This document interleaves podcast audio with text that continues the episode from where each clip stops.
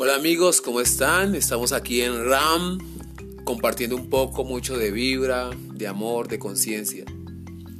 Hoy quería compartir un poco y empezar a compartir estos episodios cortos, largos, de reflexiones, para compartir y que les creen a ustedes una manera de pensar o para que los incentiven a tomar una decisión ante sus situaciones y problemáticas personales.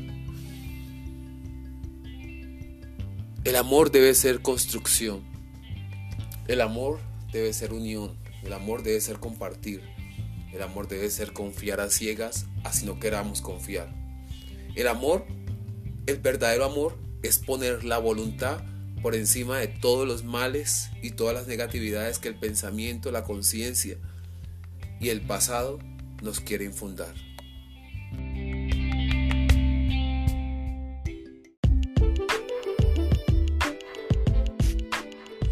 Porque a veces debemos aprender a dejar ir.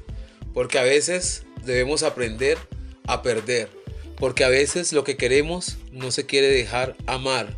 Porque a veces no es lo que queramos, lo que pensamos, lo que deseemos. Es lo que la vida nos da y lo que los otros nos transmiten o nos permiten. No podemos decidir por el otro, no podemos decidir por el mundo, podemos decidir por nosotros. Así que, ¿qué decidimos? Amar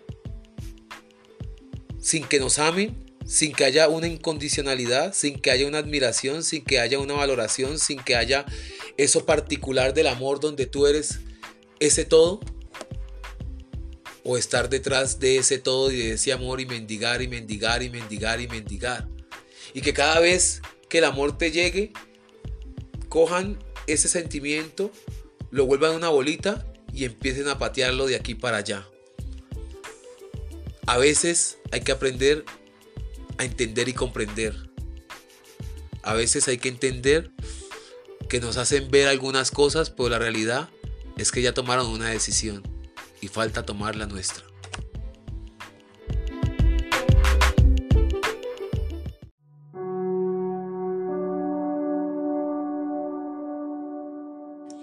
Me encuentro en estos momentos eh, escuchando la campaña del señor Rodolfo Hernández.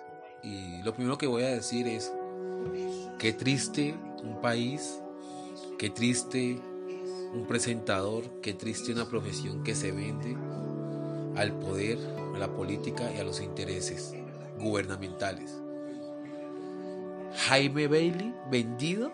Jaime Bailey entrevistando a Rodolfo diciendo que Rodolfo es super guau. Jaime Bailey que criticó tanto, digamos, la corrupción en Perú, Jaime Bailey de hace años, Jaime Bailey hoy en día es peor que cualquiera porque cuando uno ha sido una persona que ha criticado, que se ha puesto a la corrupción, a la contrariedad del poder y se vende, quedas totalmente por la bajeza. Y Jaime Bailey para mí hoy ya no existe. Jaime Bailey, ese nombre desapareció. Hoy en día Jaime Bailey es un corrupto. ¿Por qué corrupto? Porque se vende a los intereses políticos. Jaime Bailey, ¿cómo va a decir que Rodolfo Hernández es un man intachable? No. Jaime Bailey, si me dijeras que Rodolfo Hernández ha hecho esto, ha hecho lo otro y ta, ta, ta, ta, pero yo creo en el esto, bueno, hasta ahí puede venderme una idea, así sea torcida, pero me la vende.